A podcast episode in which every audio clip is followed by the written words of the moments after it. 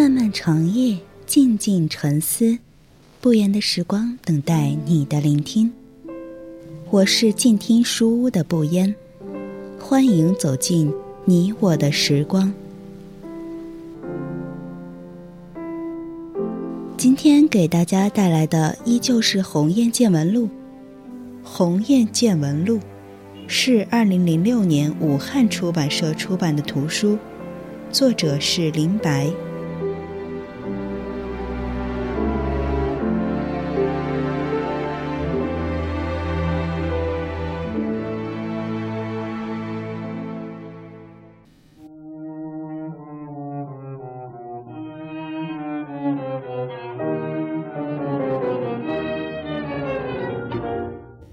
鸿雁见闻录》致命的飞翔第六节。登陆忽然想起来要告诉我，说他要出差一个星期，让我第二天就不要到这里来了。他说一回来就给我打电话，其余时间应该多到单位走走，跟人聊聊天，与同事搞好关系。这是他多次对我说过的话。我从不讨厌这些，这使我生活在现实社会中，不然我会十分空虚，如同飘荡的空气。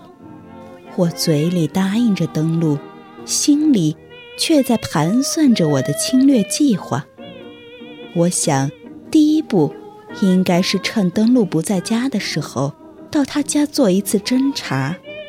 我眼前立即出现了登陆家。那套四室一厅的套房，他老婆不在家的时候，我曾经去过两次。对这四间房的布局和每间房的功用一清二楚。他的拐角、阳台、卫生间、厨房，虽然登陆和妻子各有自己的房间，那一间房间是他的私人领地。我在登陆的家里，偏执而无礼，坚持要到他妻子的房间去。我推开门，到他卧室的床前站了一小会儿，获得了一种侵入的快感。登陆站在门口，容忍了我的无理举动。想到要单独面对登陆的妻子。使我兴奋的全身紧张，充满力度。我将怎样开始我的行动呢？给他送去我和登陆相拥的照片，还是学美国电影《致命的诱惑》，将一只他家饲养的兔子或鸽子或宠猫，连皮带毛，整只的炖在锅里，等待他们的归来？这个想象使我毛骨悚然，同时，我在想象做一个恶毒的女孩，使我全身血液加快，瞳孔放大，双颊潮红。善良是一个平庸的字眼，只有恶，才充满力度和美。不过，我还是寻找一个更温和的办法。因为我还要在社会中生存，作恶会破坏我的形象，使我遭受损失。把恶毒的念头放在心里，并不是因为对别人产生恻隐之心，也不是缺乏胆量，而是因为自私。考虑到退路，所以我十分羡慕那些敢杀人放火的人。亡命之徒，同时也是豪杰英雄。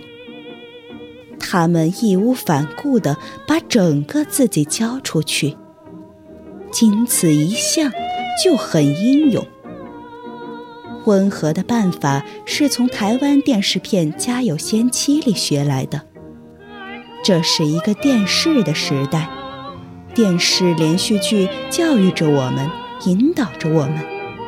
是我们时代遍及大地的教科书，是我们的空气和路标，是夜晚的灯和饭桌前的菜。它深入了我们的躯体，变成了我们的灵魂。我们全都是这个时代的电视人。只要涉及电视，只需要半句话、半句歌词，我们就会心照不宣。我一下就想到那个手持大剪刀的女人，她在一个降格镜头的快速运动中，将剪刀的尖头刺向那个红 T 恤的男人。定格。男人惊恐万分，我想他马上就要死了。但是我们看到的下一个画面是，红 T 恤男人身上的衣服被剪得支离破碎，别人狼狈不堪，使我们心怀快意。我想我的目的不是要把登陆置于死地，而是一种表示，一种警告。有时我会冒出一个可怕的想法：登陆是否更大程度上把我仅仅作为一个性的器官，而不是作为一个女人？我坚决地否定了这种可怕的设想。这是一个丑陋而恐怖的黑洞，足以吞噬一切美好而真实的情感。我的否定。就像一张草席子，将这洞口覆盖住了。那些美好的事物，音乐、寂静的相对、爱情的诗篇、凝视、倾听等等，全都像轻盈洁白的雪花，纷纷落到草席上面。它们很快就积成了白白的。松软的一层，美丽而干净。没有人能想到，这下面还有一个黑洞。但是，我想到了北诺。让我们回到那正对着大床的穿衣镜。他在想象中听到了水声，水落到了我们的皮肤上，凉爽。润泽，畅快无比。水花溅在女性的躯体上，如同一棵优美的树干上，迅速地长出许多透明的花朵。它们飞快地变换，一秒也不停留。它们在一秒钟之内生长和消失，另一秒诞生的又是一些新的花朵。它们从不重复，自天而降，天就是高处的喷头，携带着激情和力量。它们是一种向下流淌的火焰，它们所到之处，唤醒了我们的血液。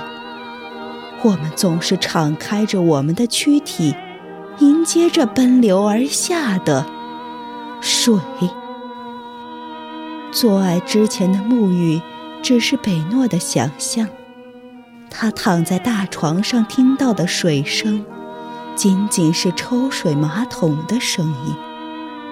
之后，是水龙头喷出的水，与洗手池短兵相接的声音。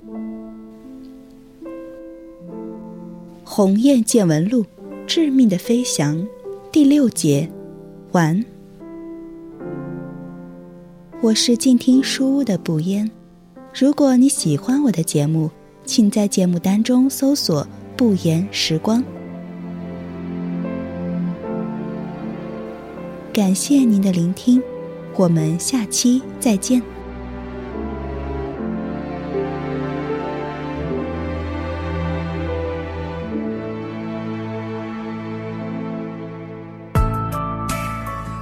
本节目由静听有声工作室出品，在公众微信搜索“静听有声工作室”或“我爱静听有声”的完整拼音，了解最新节目发布、歌单以及二零一五年的最新活动。